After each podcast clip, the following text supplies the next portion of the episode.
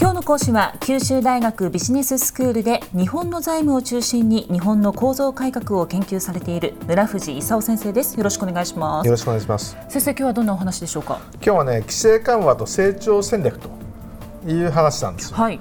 で安倍総理がね一人当たり GNI を10年で150万円増やすって言ったんですよ。はい。このその時に GNI というのは国民総所 GNI って得一体何と？はい今までその GDP とか言ってたんですよ。え GDP と GNI って何が違うか知ってますか、え GDP は国内総生産ですよね。うん、GD GDP はね、はい。GNI は？GNI は、えー国民総所得。それ何が違うと思います？えーっと GDP は国内だけで生まれたお金の数字。国内がどれだけ盛り上がってるか測りたいなと。うんうん。いうんで GDP が今まで使われてたんですよ。ええ。だけどこれだけ企業がね円高だっていうんでアジアに出てっちゃったりねしてその日本企業があの日本の国内だけじゃなくてね海外でもいろいろ生産してるんじゃんと、そうですね。そうするとその日本企業が海外で生産したりサービスを供給したりしてるね。そういった付加価値も全部含めないと日本のあの総生産ってことにならないんじゃないのと。いうのが、G、昔 GNP 今 GNI って言われてるやつ。GNP と GNI 一緒ですかちなみに。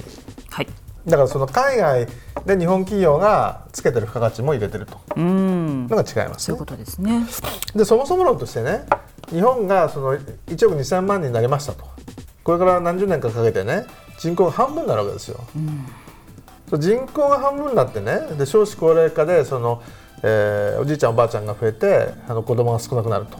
働き手も少なくなると。いう中であの人口半分なんだったら普通に内訳を考えなくたってね働き手半分になるしね。それから働き手が少子高齢化でさらに減るっていうんだったらねもっと減ると。ええ。で減るのに GNI が一緒ってことはじゃあ2倍になるんだったら2倍働かなきゃいけないんじゃないのと。意外にそれやめてと。うーん。いう話なわけですよ。はい。それどっかから労働力持ってこいと。いうことになってね。ええそこで思いついたのが女性に働いていただきましょうかとかえええ外国人で働いていただきましょうかとかえうん。高齢者で働いていただきましょうかとか、うん。まあ、いろんな案があるわけですよ。はい。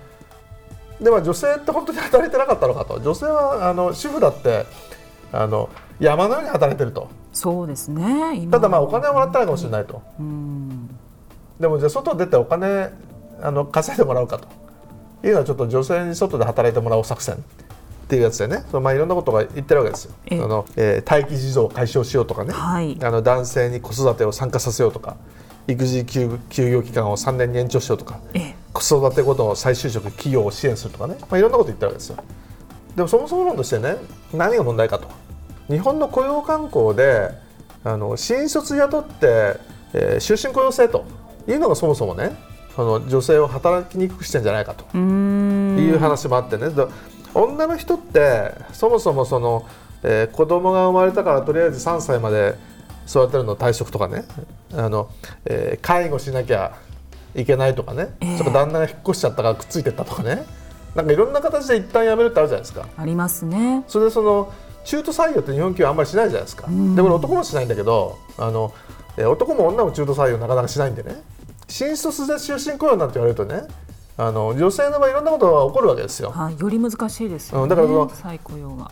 あの中途採用をそもそもしろというのがその一つとねそれからその、えー子供があのできた時にその辞めなくてもいいようにねするとかえねえ。まあいろいろ本質的なねあのことがあるわけですよ。はい。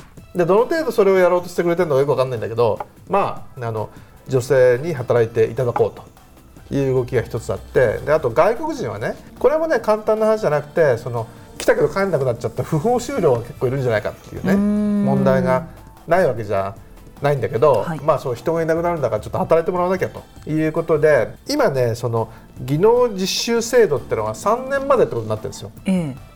ちょうどね工場だとかね、えー農地なんかでね3年間だけアジアからお越しいただいて働いていただいてると3年経ったら帰れって言わなきゃいけないと。でこれをその、えー伸ばせとかね一旦帰ってまた来ていいとかね。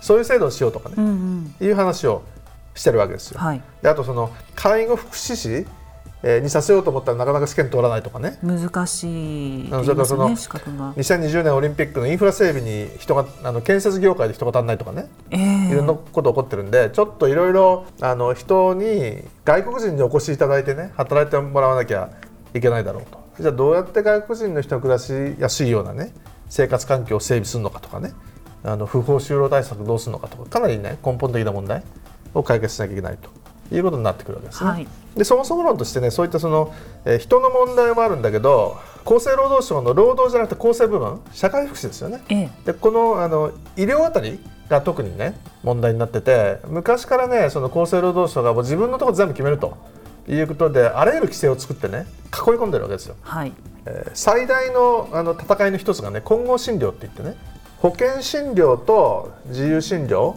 を併用した場合にねちょっとでも自由診療をやると今まで健康保険使えてた保険診療もあの、えー、健康保険からお金が出なくて全部自分で払わないかんというような制度なんですよ。えー、でそういった中でね保険外併用療養制度っていうのができたんですよ。えー、混合診療自由診療はダメなんだけど一部はそのダメじゃなくすると。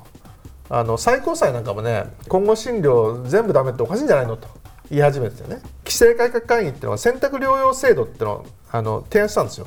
そのお医者さんと患者が両方で同意すればねあのもし治療が安全だったら混合診療を認めてもいいんじゃないのと提案したんだけど厚生労働省が、ね、いやいやそれは許せない。って言ってね今戦いがあの起こってる最中。なんですね。そういうことですね、うん、何かやろうとすると大体そのどっかのね、えー、省庁のお役人の人たちがねダメというふうに言うもんで安倍さんとか政治家としてはねこれじゃ何も進まんということであの内閣の意思で国際戦略を特区を作ってその中でのみ規制緩和をすると。官僚の許認可必要としないと、ええ、いうようなことにして国家戦略特区でねいろんなあの制度を作って実験して OK だったら全国広めるというのを今試しているところなんですよ。それでは先生今日のまとめをお願いします。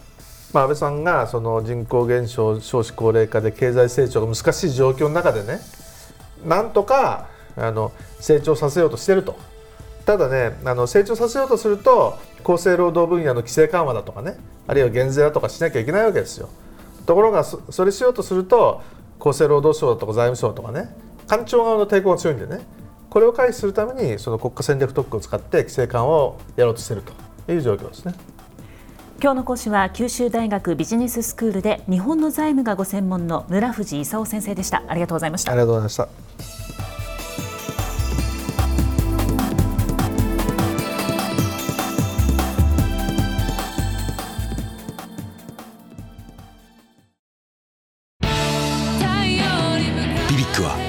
州で生まれ九州の人たちに光を届けています。